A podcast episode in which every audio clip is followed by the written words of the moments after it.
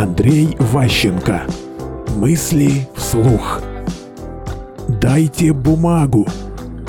Можно в некоторых случаях, готовя клиента к вашей встрече, использовать технические средства для преподготовки. Передача картинок, звука, изображений через технические средства.